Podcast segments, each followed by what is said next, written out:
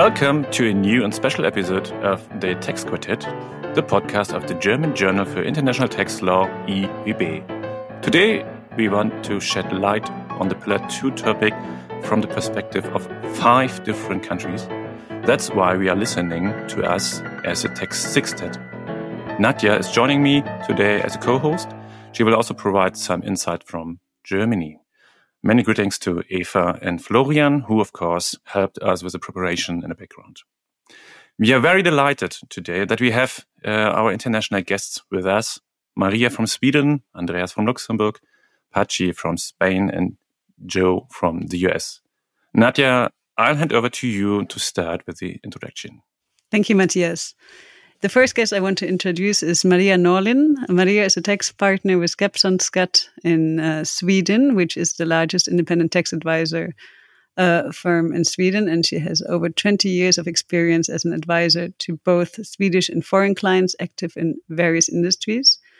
And uh, Maria has a particular focus on international taxation and on corporate tax issues, such as um, tax reporting and filings, tax consolidations, withholding tax issues, and settlements of foreign tax restructuring within Sweden and cross border. And uh, Maria and I have been working together as well already on several um, clients with uh, Pillar 2 issues. So thank you very much for taking the time and being here today, Maria. Thank you, Nadja. Happy to be here.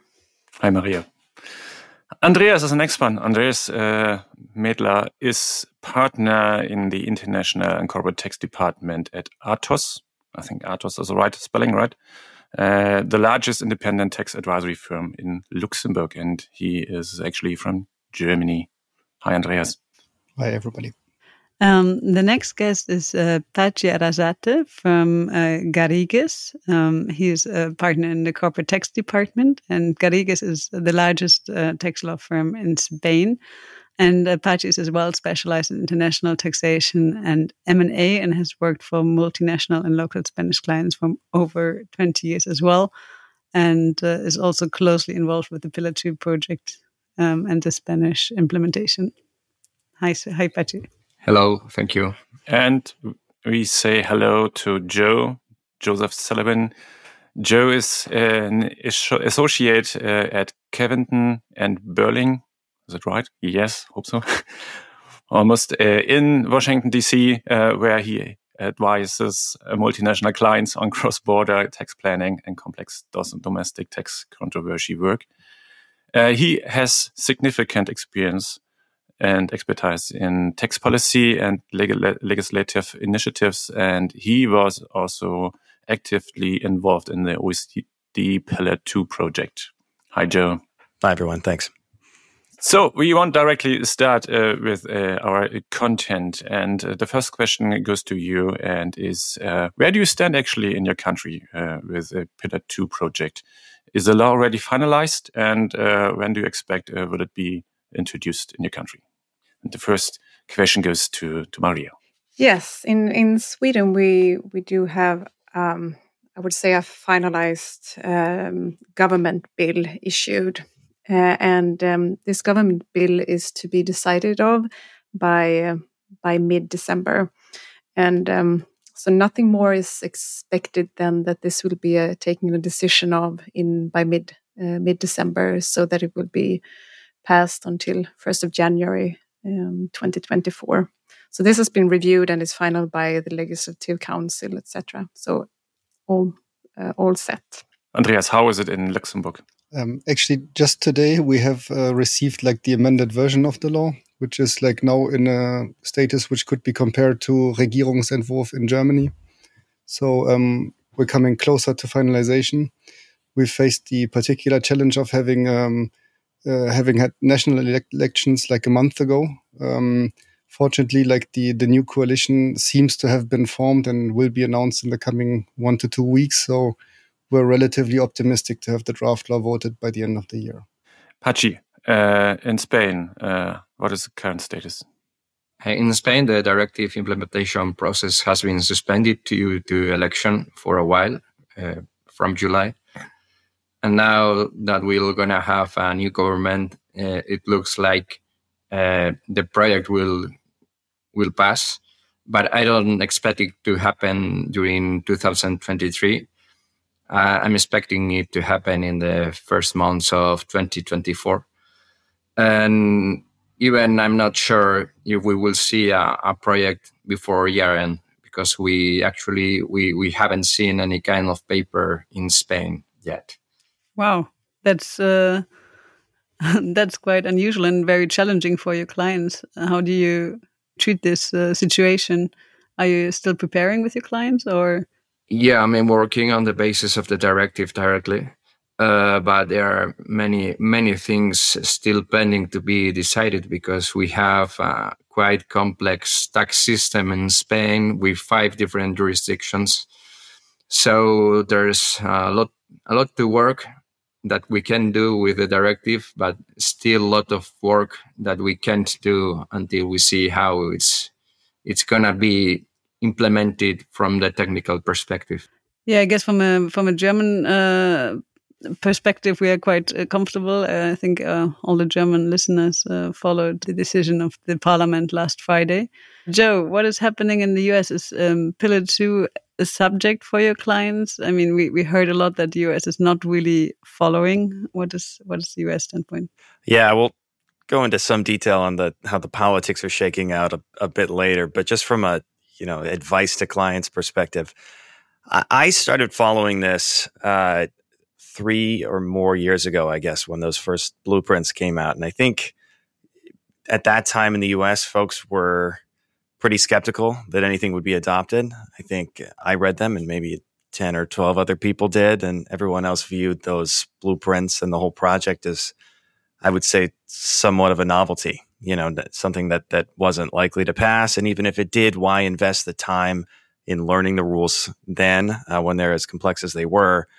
that all changed uh, last year with the the Pillar Two directive. This year, I my understanding is, and my observations of clients have been so far that this is the number one priority for U.S. clients now, particularly in the last six months, as tax departments have had to think about how these rules are going to go into effect next year um, in a lot of jurisdictions and how that's going to be reality uh, for U.S. multinationals. I think. Um, you know, obviously we are, are not likely to have rules anytime soon, but figuring out how these rules are going to impact, uh, you know, subsidiaries and even the U.S., uh, depending on how, how, which rule is is is applicable, is taking a lot of time uh, for for for tax departments. So yeah, they're they're laser focused on it at the moment. Yeah, that's that's interesting to hear because my my impression was for a long time that many US clients didn't have it on the radar at all, but then apparently it, it became reality for you too last year that was certainly the case. You couldn't get clients to care about it. Um, now that has changed certainly. And and what are your expectations for the U.S. adopting some sort of Pillar Two or making GILTI more Pillar Two compliant? Yeah. So uh, and and I'll I'll talk about this a bit later, but no no plans to adopt anything that looks like Pillar Two right now in the U.S. And, and in fact, not only are there no plans to do so, there's no legislative vehicle uh, to do so. You, you, listeners may recall that that um, the U.S. passed, at least in the House of Representatives, um, the Build Back Better Act a couple of years ago that looked kind of like Pillar Two. It was trying to bring the U.S. closer to Pillar Two. The administration, the Biden administration, is certainly supportive of Pillar Two. Democrats in Congress are supportive of Pillar Two. Uh, but that bill failed to pass the Senate, kind of by one vote. It failed at the last minute, and there has not been a proposal to uh, to, to, to, reintroduce uh, Pillar Two legislation. Um, and with with U.S. elections uh, next fall, it's very unlikely we'll get any sort of substantial uh, bill. And with Pillar Two being as controversial as it is in the U.S., more on that later. Uh, even if we did get a bill, it's highly unlikely to contain anything uh, that would bring Pillar 2 into U.S. law. So, you know, as we'll discuss in a bit, whether Pillar 2 becomes uh, law in the U.S. depends almost entirely on the results of the election next year. If Democrats win, very likely we'll get something that looks like Pillar 2. If Republicans win, uh, we will see what happens. And then there are all sorts of other options if there's split, you know, if, if, if, if the, the houses and, and, um, um, and, and the administration are split. You know, you never know what could happen. Yeah, just for completeness sake, so we had we had our parliament deciding on the law on, on Friday, and we will have the council um, decide on it by end of the month, and then it will be published before Christmas. guys are a lot farther along. Germans, But good peoples.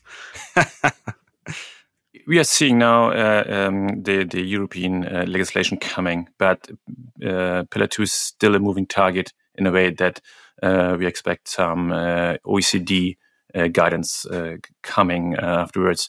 So the, the next question for us is. Uh, yeah, how, how you treat uh, these uh, in, in your domestic legislation.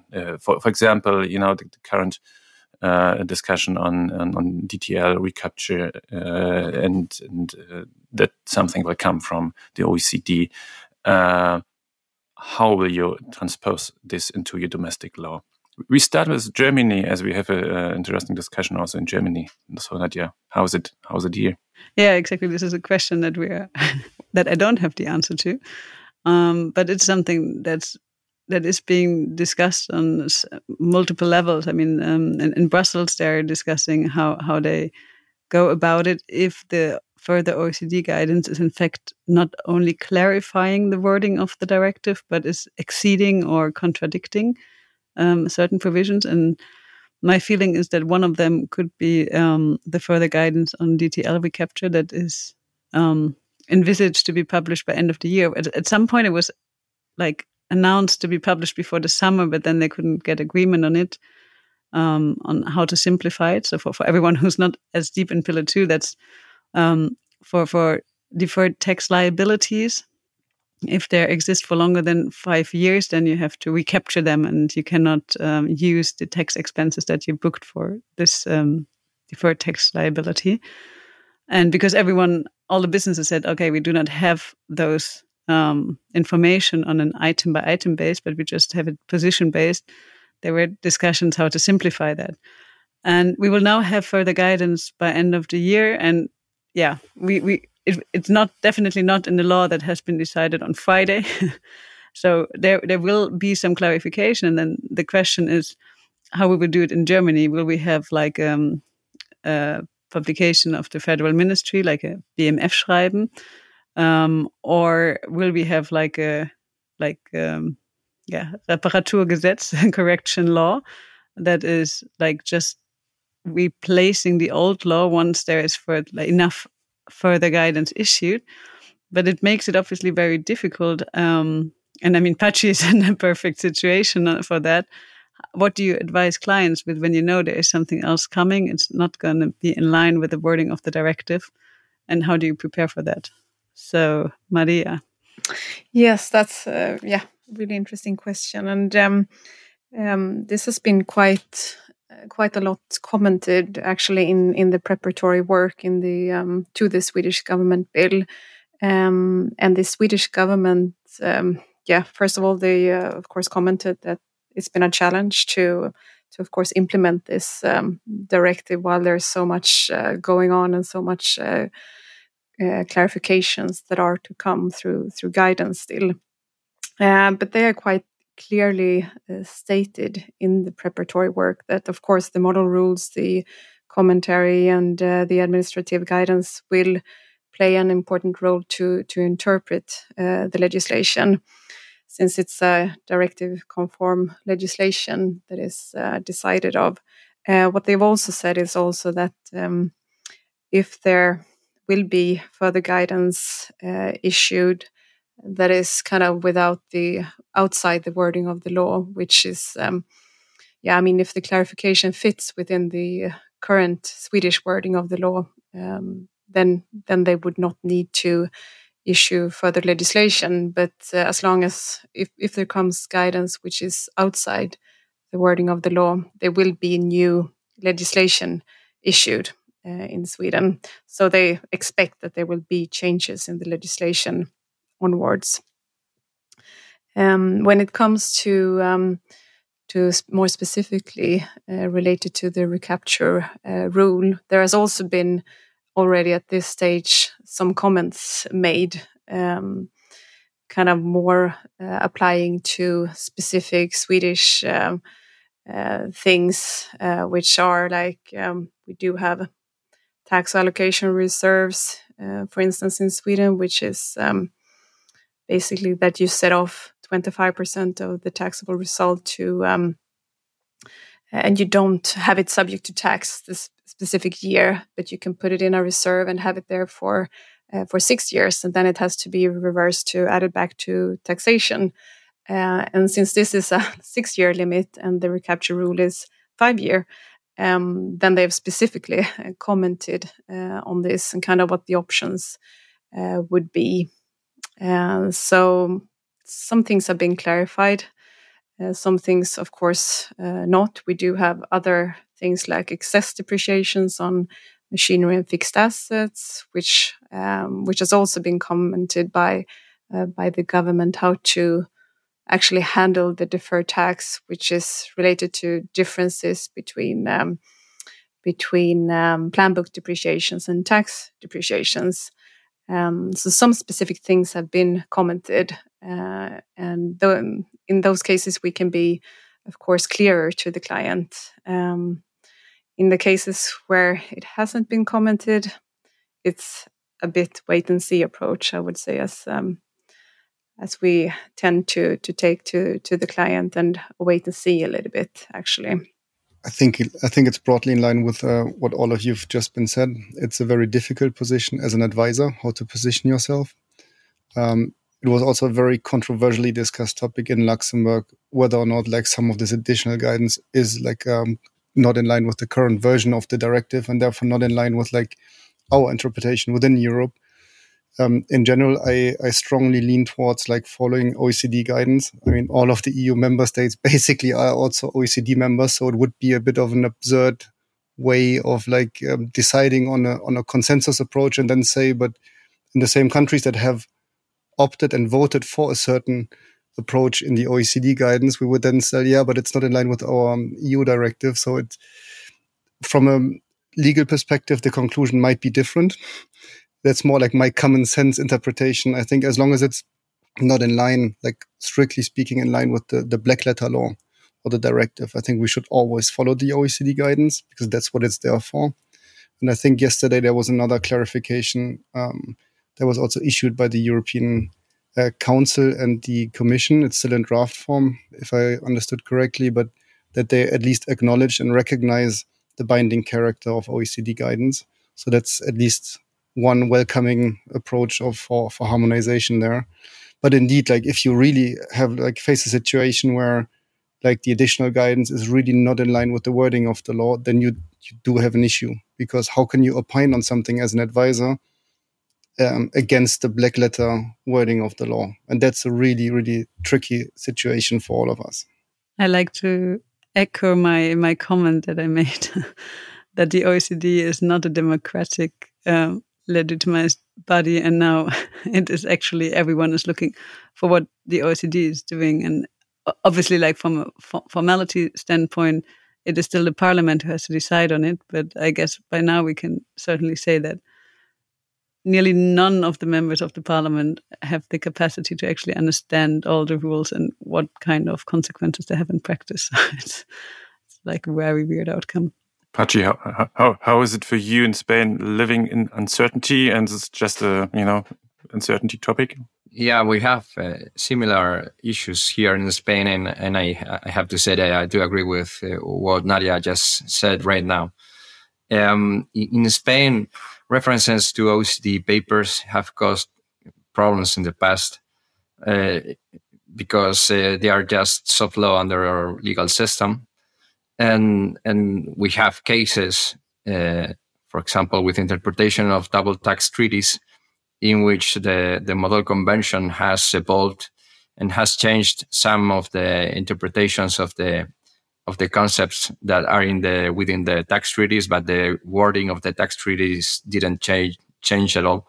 We have had some decisions of the courts um, rejecting the the dynamic interpretation of the of the OECD's papers, and and and so this could be the case in which we have uh, uh, something that will be likely stable or fixed, like the directive and the and the in the law in the domestic law in each country. While i think that the uh, the, the likely thing to happen with the guidance is that we will have new papers of the OECD, not only interpreting, but just, but also changing some of the, of the things that are within the, the, the report of the OECD. And, and so, uh, yeah, I mean, that, that may cause a, a problem in Spain because the, the, uh, position of the, of the tax courts have always been strict in in the cases in which there is a, a, a paper of uh, uh, in this case or other kind of organization that is uh, against the wording of of the domestic law. And once again, uh, we, we don't have visibility on how the, the Spanish law will look like. Uh, I guess that we have some have things like this with transfer, transfer pricing uh, with interpretation of treaties. The the law production process in Spain is complex, and I don't expect to have a very very complete um, domestic law, including all the, the things that the guidance of the OECD says. And I guess that this will be a source of uh, uh, controversy between taxpayers and tax authorities in the future. Yeah, exactly. If you make like a dynamic reference directly to the OECD guidance and you avoid the problem, but then it enhances the problem that you, um, yeah, outsource your exercising power of, of um, issuing law. And it's not the parliament the one that is issuing this. No, it's representatives of the tax administrations that comes together. yeah, yeah, that's that's uh, an issue. So, apart from the legislative process, do you have specific examples where you see that the new rules are um, like causing a consequence that is obviously not intended um, or should not be intended by the Pillar Two rules? Um, for example, uh, and in Germany, we have a couple of questions relating to German GAAP because we would not uh, show DTAs unless we elect to, or um, we do not tax um, uh, equity um, participations, um, even if they're under 10%. So, uh, do you have similar examples where you would say, okay, this is a surprising outcome, Patxi? We have uh, we have many some incentives in our tax system, and as we discussed earlier, I mean the the, the, the aim of the of the pillar two is just to to remove the effect of the main part of these tax tax incentives or let's say equalize the tax systems uh, within the world. But we, we have at least uh, three of them that uh, um, have been or will be impacted by Pillar 2, and, and I, I want to remark them. Uh, first of all, in the Canary Island, in the Canary Island, there is a, a special tax regime, but this is due to the fact that the, the, the island the islands are uh, more than two kilometers away from the Europe, European continent, and so any kind of, of investment uh, needs kind of, of incentive. And that's the, the aim of this uh, the, their special tax regime. Uh, and so many of the companies implemented in the Canary Island may have a problem of under taxation under these rules. And I guess that this is I mean to to cause such a problem to to a region like this is not something that the OCDE or the European Union was not thinking at all. Second, I will also to to explain that we have a, a kind of special companies that are called cooperativas that are uh, collective partnership companies owned by their employees in which a big part of the profit has to be reinvested with a, a specific purposes for example uh, compulsory non-refundable reserves or reserved for promotion and education or other kind of specific uh, uses like uh, uh, uh environmental uses um, in a nutshell they work like um, not exactly non-profit entities but they have uh, many restrictions that link to this kind of concept. But they are that they are not uh, included or they, they don't fit into the uh, definition of the of the Pillar Two rules of non-profit entities, and so uh, we have some clients that are within this world and will face problems of uh, under taxation with the new rules. And then finally, there is a, a special regime in the Basque Country in which, uh, let's say, bearing or summarizing, we have some corporate income tax incentives because on in general our personal income tax is higher than in the rest of Spain. So the citizens like it's like the citizens we are where we decided to have this kind of system in which the corporations uh, have a, a, better treatment or some kind of incentives uh, in exchange of higher tax rates for for ourselves and and so maybe this is not such a clear case as the other two but there are some things that I yeah. cases in which the, the that we are not talking about let's say uh, unfair tax competition or that kind of things that should be the focus of the Pillar Two. So it goes a bit in the direction of an eligible distribution system, like you have in the Baltic states. Sometimes you tax the company gains uh, profits low, and therefore you tax uh, the shareholders a little bit higher. Yeah, it, it, it, takes a lot of freedom away to to channel your investments, especially to areas that need incentives. That is that is a problem. Maria, what, kind of examples do you see in Sweden where you think, oh, this is a surprising outcome? Um, yeah, one of the things we have reflected on is, I mean, one of the first steps uh, for many of our clients have been to look at the safe harbors uh, as a first step before going into any full rules uh, calculation. And so, looking at the safe harbors, one of the um, things which surprised us was maybe that in some cases we've seen that uh, the clients we thought would uh, be able to use safe harbors are not able to use safe harbors. And that could be, for instance, if they are um, uh, like um, transaction intense group with real estate, etc., uh, doing um, many transactions um, which are uh, share based deals, which means that they could be subject to uh, domestic participation exemption rules in Sweden, meaning that they don't, yeah, they don't pay tax on the transfer of the shares and um, but still looking at the country by country figures which are to be used for um, for the safe harbor in, in relation to um, to the uh, uh, simplified ETR test in the safe harbor. Um, that would mean that those uh, those groups could have quite a high amount of uh, profit uh, profit before income tax in their country by country figures. Um, but while they wouldn't have any uh, tax on on the transaction made, so that would mean, yeah, in many cases that that kind of uh, transaction intense group would not be able to to use um, the simplified ETR test under the safe harbor rules.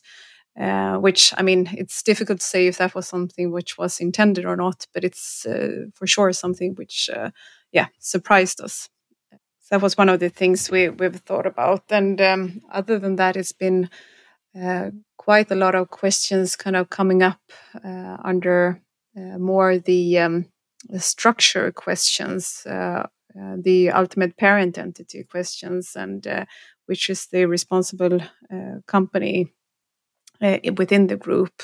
In many cases, there have been reorganizations within the group within this time frame during the preceding years. Um, so a lot of questions linked to linked to that.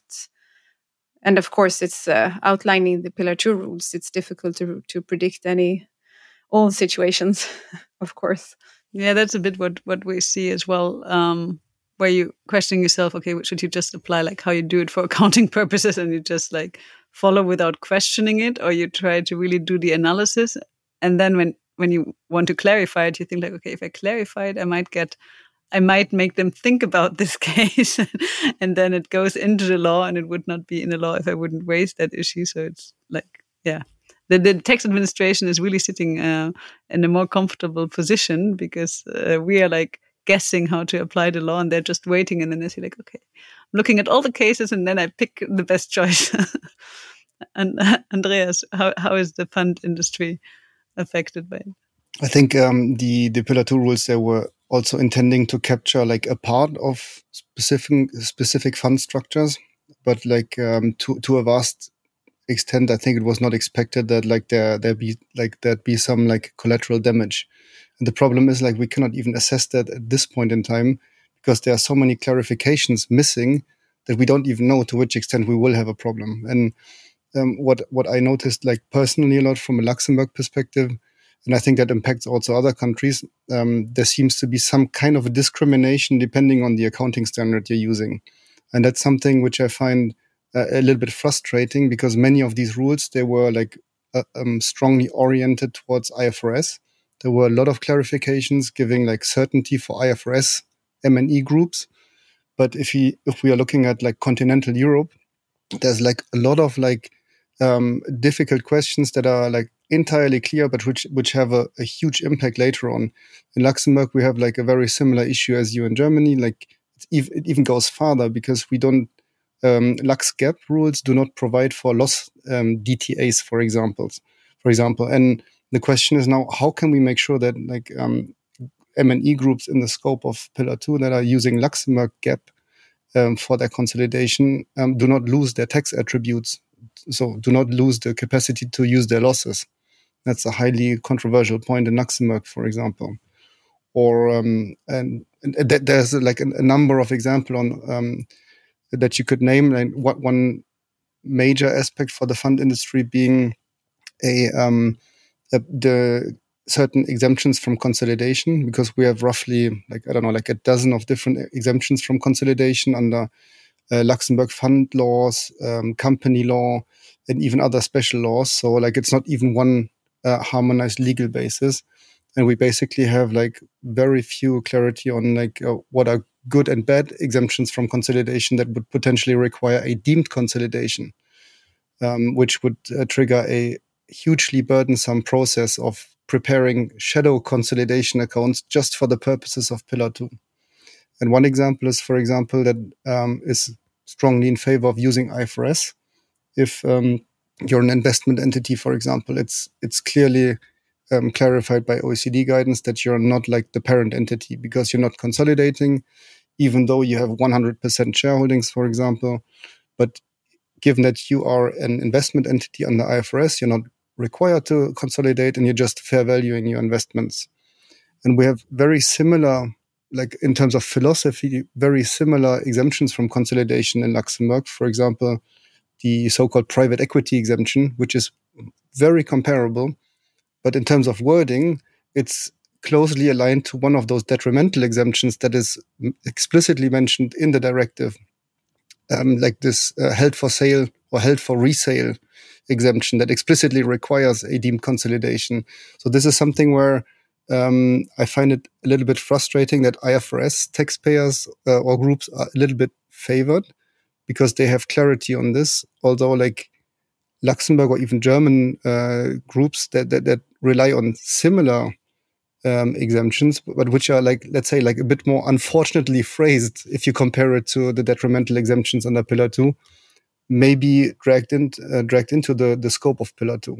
So there's like a certain um, discrepancy between uh, different accounting standards, also depending on, like a lot of this optionality is also linked um, to the um, effective taxation um, at the level further up. For example, thinking about insurance groups, which are looking, uh, investing into funds um, that elect for the transparency option, for example uh, that's only possible if you have a mark to market taxation in your home country, which basically excludes most of continental Europe because we're taxed on realized income and not taxed on unrealized income. So that's what I find particularly unfair, to be very honest, that we have this discrimination uh, depending on the accountant standards, that you're deprived from even electing certain optionality just because of the accounting standard that you're applying at, at UPE level. So this is just like a very short, brief selection of uh, issues that we came across that that we do not consider as explicitly intended. What are you doing in terms of lobbying now? When I hear the example of you, Patxi, and of you and Andreas with the cooperativas, that could be uh, entity. Um, and your example, Andreas, with the uh, loss carry forwards, or now with the consolidation under IFRS, we had the same discussion because under German GAAP, we we also have a lot of uh, Deutsches, Deutscher Mittelstand, you know, the backbone of the German economy, and they have they use a German GAAP, and they would not necessarily make uh, use of the election to show deferred tax assets for losses. And there has now been another discussion. Um, reached also because Germany initiated the global minimum taxation, so it would be particularly bad if German taxpayers would be treated worse than uh, US GAAP or IFRS uh, applicants. But whether the the fact that you can um, determine those DTAs, even though you don't show them in the books, you could still recognize them. And my question is, uh, to which extent do you like? Are your clients organized or lobbying it or bringing that to the attention of the OECD? Because I know that there is a business advisory group at the level of the OECD, but it's more. I think there are no funds or banks uh, represented so far. But from my experience, if you raise the issue or if you push it with the Lux, I mean, with the Luxembourgish government in that case, there, there, there might still be place to to adapt something because it would be very, um, yeah, impacting for European investors. Yeah, fully agreed. I think on the on the Luxembourg front, um, there was uh, like a lot of lobbying going on, like in the sense of like explaining potential issues to um, the, the, the relevant like um, the, the, legislator.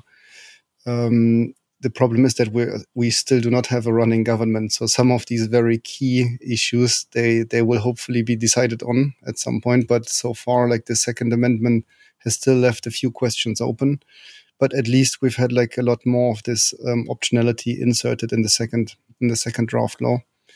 But um, yeah, it's it's due to this very specific um, political environment at the moment in Luxembourg that uh, I think some of these really key issues will potentially be postponed to a later to a later point in time. In my case, um, in Spain, um, the, the delay in the in the production of the Spanish law also has made that the in general the, the affected companies uh, are in the phase of analyzing the directive and and maybe not so focused on on lobbying. And apart from that uh, i guess that many of our clients or some of them at least maybe trying to to reach up to the to the ministry and make their their proposals. But sometimes it's something that we as advisors don't don't really know what's happening be, behind the curtains in German we say steter Tropfen hüllt den Stein. Like continuous effort to to get uh, your yeah your exemption basically. Joe, what what do you see from your practice in advising US MNEs operating around the world? Yeah, it's interesting listening to to everyone discuss you know sort of these the the what I would call minutia, um, you know, very small uh, discrepancies between local accounting rules and the and, and the Pillar Two rules um, which I, are going to be all over the place. We are uh, a little bit. Uh, uh, we're not quite there yet. We're we're still wrestling with sort of the big issues. How does you know how does U.S. law uh, uh, how could it ever coexist neatly with Pillar Two? A one example, um, you know, we're, we're starting to to to advise clients on um, you know h- how to, to interact GILTI and, and subpart F with uh, with uh, the, the Pillar Two rules. You know, when this all started, I think folks thought, "Boy, this looks the the Pillar Two rules look a lot like GILTI. They look a lot like subpart F. We can probably find a way to make the two coexist kind of neatly." Um, and it took a long time to get to a, a sort of a compromise option, but the the you know, blended CFC regime rules came out in February, tried to do that. We're already starting to see how they don't always work uh, with with uh, the, existing GILTI regime and the Pillar Two regime. One example of that is uh, where you have minority owners. Uh, so suppose you had a sixty percent uh, MNE member constituent entity that owns sixty percent of a subsidiary a 40% owner that is not an, a constituent entity and does not consolidate with the group. But that 40% owner is a U.S. shareholder, a, a, a U.S. person who's required to apply GILTI to a low tax subsidiary. Those GILTI amounts, if, if suppose you had a, a partially owned parent entity that owned a lower tier sub, that was required to collect 100% of the taxes attributable top up taxes attributable to that low tax sub none of the GILTI that's collected at the 40% US shareholder level gets pushed down to the CFC because that that minority owner is not a constituent entity. that's a problem, right? And that's going to pop up all over the place uh, where you'll get economic taxation at the U.S. level, a GILTI tax that is at least in part potentially entirely attributable to the to the low tax income of the of the constituent entity down the chain, uh, but none of that GILTI gets allocated down. This is one example of where these rules don't quite line up, um, and clients are starting to see that. And that's just sort of scratching the surface. We haven't even tried to put these rules into our domestic law yet. Like, uh, remains to be seen that that the issues are, are are going to be many. Yeah, that's why in Europe we choose to have separate laws, so we do not have to integrate it in the current taxation systems. We, we see a lot of uh, complexity is coming with Pillar Two. Uh, do, do you have some discussion or maybe also concrete implementation of uh, the simplification of other rules in your country. For example, in Germany, um, we see a reduction of the CFC tax percentage from 25% to 15%. And we see also uh, a, a, revocation of the license uh, barrier rule. Do you have some examples and discussions in, in your country, uh, Patxi? There, there has to be there have to be some adaptations but we don't have visibility yet. We, we, we don't even know, and that's a question for the rest of you, if this will be treated as a new chapter of the corporate, corporate income tax or as a brand new tax. This is, you know, on our internal legal system, this is a, a question, this is a matter, because depending on, on how uh, it, it, it's treated or how is uh, it, it, it's born, and there we have some internal competence competencies sorry between different uh, bodies and different tax administrations or it just uh, can be treated as a national uh, tax uh, so it's it's different and and and i don't know if in the case of the adaptation of, of the directive in your countries uh, if you can explain a little bit how it, it, has been treated. Yeah, actually, this was our last episode uh, in, in, our German uh, tax uh, podcast, and, and, in the end, it's I would say it's in the middle. It's between. So in uh, uh, we have now in in our um, um, legislation that it's yeah it's it's a part of the corporate income tax, but it's so it's not in a quietly new tax uh, um, and it's part of the corporate income tax, but it's more something between. And this, in the background is also that uh, our constitutional law, uh, um, yeah, needs or give us uh, this uh, this way that uh, um, the answer is something between both of them. For me, it's clearly a special tax um, also like looking at the whole framework it's a complete new shadow system that you like put next to the existing system which was already like quite complex at times. And um, i think this just makes the level of complexity explode. But that's probably um, something for one of the last conclusions on this topic. Um, we have we have been discussing a couple of things to align the results between like Luxembourg local tax rules and IFRS rules uh, sorry, uh, Pillar Two rules, um, in order to make sure that like there's like you know at least an option to um, reduce the administrative burden. Um, and that rather included some measures which were not in favor of the taxpayer, like, for example, opting out of participation exemption regimes, because we also have like the, the conceptual issue that the Luxembourg participation exemption um, implementing the parent subsidiary directive is a bit more generous than like the the pillar two rules which are like sticking to the 10% threshold basically except for long-term dividends. And uh, we have like a lot of discrepancies here and um, that there was one point that was discussed which has unfortunately not been not yet been at least uh, respected or considered in the law to have some kind of opt-out mechanisms to at least align the results meaning that like you can opt out to be um, taxed at a higher level or increase your tax base. So that's the kind of simplification we've been discussing, but even that hasn't been factored in yet. Yeah, I would say. I mean, in Sweden, it's uh, by no doubt it's a separate law, separate legislation, like an extra layer, and um, I mean, it's uh, it's a national tax. I would say it's an additional corporate tax but so far we haven't seen any suggested simplifications or um, in any way any simplifications uh, suggested so far. So so nothing uh, nothing, but maybe there is to come, but we haven't seen any indications of of that so far. And we do also like uh, like in Luxembourg and like Andreas mentioned, we do also have uh, differences between our uh, domestic participation exemption rules and the definition of portfolio shareholdings, for instance, where where it makes differences. But we haven't seen anything other than in in this additional uh, this new legislation. They do have a definition of portfolio shareholdings and how you calculate everything. But then we still, however, uh, in a, another uh, law, we do have the domestic uh, participation exemptions.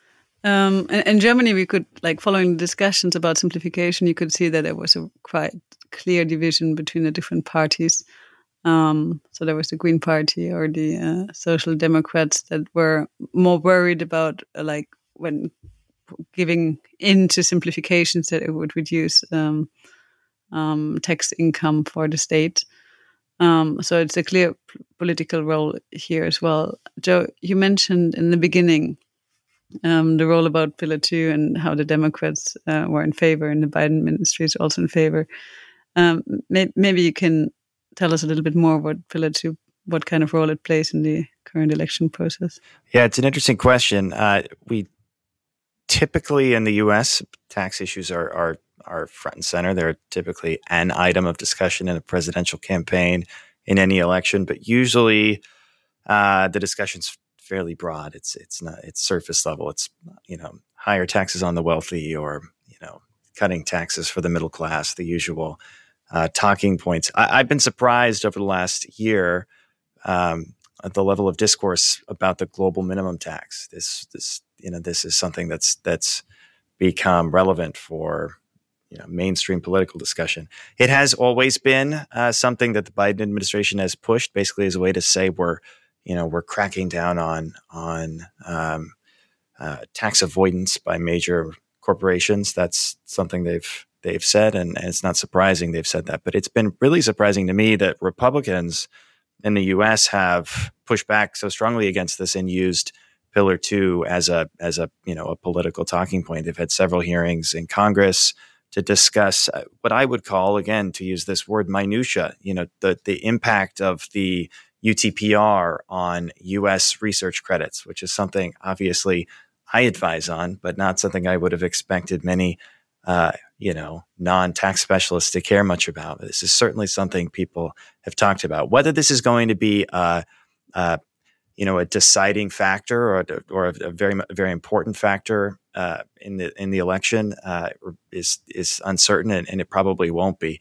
But it's certainly a, a, something that will be discussed, and and and is, as you mentioned, uh, breaks down upon party lines. Democrats clearly in favor of a, of the Pillar Two reforms. Um, Republicans sort of clearly opposed. Will this tip the scales in one way or the other in the election? Uh, probably not, but um, it's interesting just how much airtime it's gotten. But how would you actually? I mean, you, you already mentioned how is um, UTPR affecting uh, research credits. How would you actually align Pillar Two with the Income um, Inflation Reduction Act? Sorry. Yeah, it so it already is in a way aligned. The, the IRA, the Inflation Reduction Act, as you mentioned, has sort of two pieces. The first is the uh, a series of tax credits, mostly for green energy projects, um, it, eh, some of which are aligned with Pillar Two in the sense that they are refundable directly. And so they're treated favorably as a QRTC, qualified refundable tax credit, that's treated as income under the GloBE rules rather than as a reduction to cover taxes, which is favorable. Um, you've also got others that are transferable, so that the the classic way that tax credits were monetized in the U.S. before the IRA, um, you know, was through some sort of tax equity partnership structure. The IRA tried to to reform that treatment a bit and say, you know, with some credits can just be directly bought and sold instead of needing to go through one of these these structures. Those also received somewhat complex, but but generally favorable guidance under the the model rules, the, the administrative guidance in, in, July. So that is a little bit uh, integrated. There are still credits remaining that are neither transferable nor refundable, and those I think sort of clearly uh, under current rules would be treated as reductions to tax, and so um, that aligns with with the way our existing credits are treated. The research credit being one of them, that's going to be a big sticking point. Uh, the U.S. is is clearly out of step and, and likely would disagree with the the, um, the, the way the the Pillar Two rules have gone. The other piece um, is our corporate alternative minimum tax, or what people call CAMT, which is a 15% minimum tax on financial statement income that's in our domestic law. It's just not quite the same as the uh, as the Pillar Two rules. It relies on sort of U.S. principles of taxation. It's not, you know, a uh, um, it's not a, a GAAP based tax, although it is uh, sort of close to one. Um, and it and it relies on the GILTI and subpart F in those existing regimes. So it's not it's not exactly the same as as as Pillar Two, but it's close enough where you could see tweaks to that regime being made to bring the U.S. closer to to Pillar Two compliance if you really wanted to do it. Coming back on on Patxi's point in the beginning and for example, like areas like the Canary Islands to attract investment, and and now looking at the summer OECD guidance, um, like stating that most of the U.S. credits are actually treated as GloBE income and not as a reduction of tax. Can you can you see like uh, in reality an effect that you that there's a lot of investment coming to the US um, due to this project? You have a lot of European MNEs investing under these beneficial regimes. Yeah, absolutely. The credits that were that were brought in by both the IRA, these green credits, and then uh, a, a, regime that, that was subject to a different law called the CHIPS Act, which was to encourage semiconductor manufacturing in the U.S. Both have had, I mean, from my view, uh, very large um, stimulating impacts on investment in the U.S. Uh, clients are setting up um, facilities in the US, and we're told that the reason they're doing so is because of the existence of credits. The credits are so generous that they are uh, they are making the cost to invest in the US clearly better uh, than investments in other jurisdictions. It's not just European MNEs; it's it's um, Asian MNEs as well, Latin American MNEs. Um, you know, who are choosing to invest in the U.S. because of these these credits. Interestingly, one question we frequently get is, "Hey, if I if I put my factory in your jurisdiction and I claim all these credits, what's the likelihood that they're just going to be clawed back by some other country under Pillar Two? And that's been a big area of advice we're giving. Are these QRTCs? Is there something about them that makes it risky, and, and you should think about how to structure the the investment so that it doesn't contain this risk?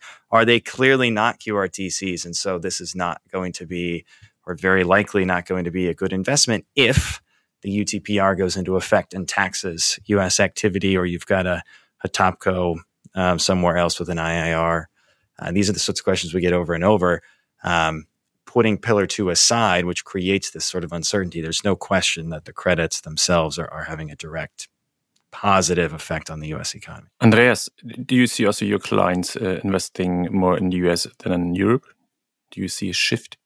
I wouldn't say it's mainly driven by like uh, the current state of the, the legislation. I think it's more driven, or yet still driven by economic factors. But I think it, it'll become, uh, it, will play a, a, bigger role in the future because it's. I think it's not not to be underestimated that certain incentives, as as Joe also just mentioned, um, are completely um, kind of um, eliminated by by another country. Like depending on the combination of of parent and subsidiary country which makes it a little bit um, absurd to kind of completely circumvent um, like incentives that a, a, given country is willing to give at its own expense and it, a tax which is then subsequently collected by like another jurisdiction. It's uh, we're, we're getting to a world where it's um, yeah the, the the decision to make investments is like more and more impacted by tax laws and that that shouldn't be the philosophy of tax law to drive investments negative or impact them negatively. Like create incentives that's i think something which is legitimate but um, hampering investment that cannot be like the, the goal or like the objective of any country that's participating there. And that's the big danger i see here I would say, like Andreas, we haven't really seen kind of uh, the shift so clearly uh, yet. What to predict, what to come, but uh, we haven't seen it so so far.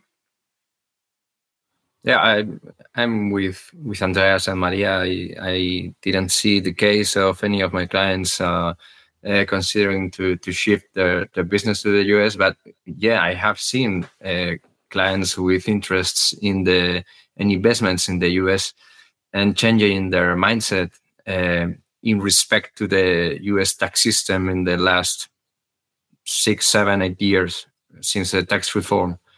And I think that uh, this pillar two question is not an autonomous one. Uh, this uh, is part of a tendency. Mm. And I think that in the future, we we will see how this impacts, but we will see that in general, investors that can opt uh, will look to the US tax system much better than in general or broadly speaking the European tax system. Yeah, I think it's it's not only Pillar Two; it's maybe also like BEFIT and all the other DAC six, whatever, all the other European uh, initiatives that are that seem to be hampering investment and make life more difficult and not more attractive. And I can I can say from my my experience, um, all the larger investment decisions they are not taking place in Europe anymore. So there's like a five like if you look in the next five years, there the next um, plants they're not being built in Germany because not not maybe not because of 15% taxes or in, in Germany you pay higher taxes anyways, but just because it appears to be very unreliable, the investment climate and, and what is coming um, in terms of measures. Well, um, the feedback is inflation reduction, like, um, like giving certainty for a 10 year span is just very attractive because you know what to deal with um, for a certain period that allows you to, to monetize your, your investment. So we are coming now to our last question. So usually we, we have um, kind of yes or no questions, uh, and maybe you can also answer with yes or no. I don't know if this is possible or not. Um, and this is also coming from our uh, co-hosts uh, from NIOF. After 10 years discussion on BEPS, uh, uh, on your overall view, do you think Pillar 2 is a success or not? I start with uh. No, especially if the US doesn't support the cause. Maria. No, uh, given given the amount of compliance work this will uh, generate, and also, yeah, I would say, I mean, achieve its objectives is um, in one way, yes, but you don't know really what what will come in terms of um, of other uh, other rules, kind of um, doing it more favorable to invest in uh, simplification rules or um, uh, rules for um, giving benefits instead. So it's not really like it for sure would um, reduce the race to the bottom. Andreas, what do you think? Also, clear no. And uh, I think one of the main reasons being, and similar to what Patxi also said, I think it's going to impact US outbound investments into Europe like massively, especially if there's some kind of protective or retaliation measures being implemented by the US. And I think that's going to hurt and then we're basically like making sure that all the capital flows will flow around Europe and not into Europe anymore. And that's something that can clearly not be in our interest. So I think from a philosophical perspective, I support the idea, but the way this has been implemented is like excessively bureaucratic and uncertain. And nothing kills business more than uncertainty. Um, and especially like without US implication, I think it doesn't make sense the way it is right now. And Joe? Well, I'm glad I, I didn't have to be the only one to say this. Uh, I I also agree. I think uh, if the if the goal was to uh, create an incredible amount of new compliance work, then then mission accomplished. If the goal was to raise revenue and, and achieve a uh, you know a, a level playing more field. favorable, sure, exactly tax system, I think the answer is sort of very clearly no. Not you. Oh, I have to answer that question too. I'm, I'm with Andreas. Like the ideal to, to have a level playing field and to have everyone pay the same amount of tax. Um, yes, it's it's a good idea, but what we see, I mean, it's basically putting a new tax system. There are so many loopholes already. Like you don't even have to search for them. You, you stumble above them and think, oh, this is a surprising outcome in both ways, in a very negative way and also in a in a way where you circumvent the rules without even intending it.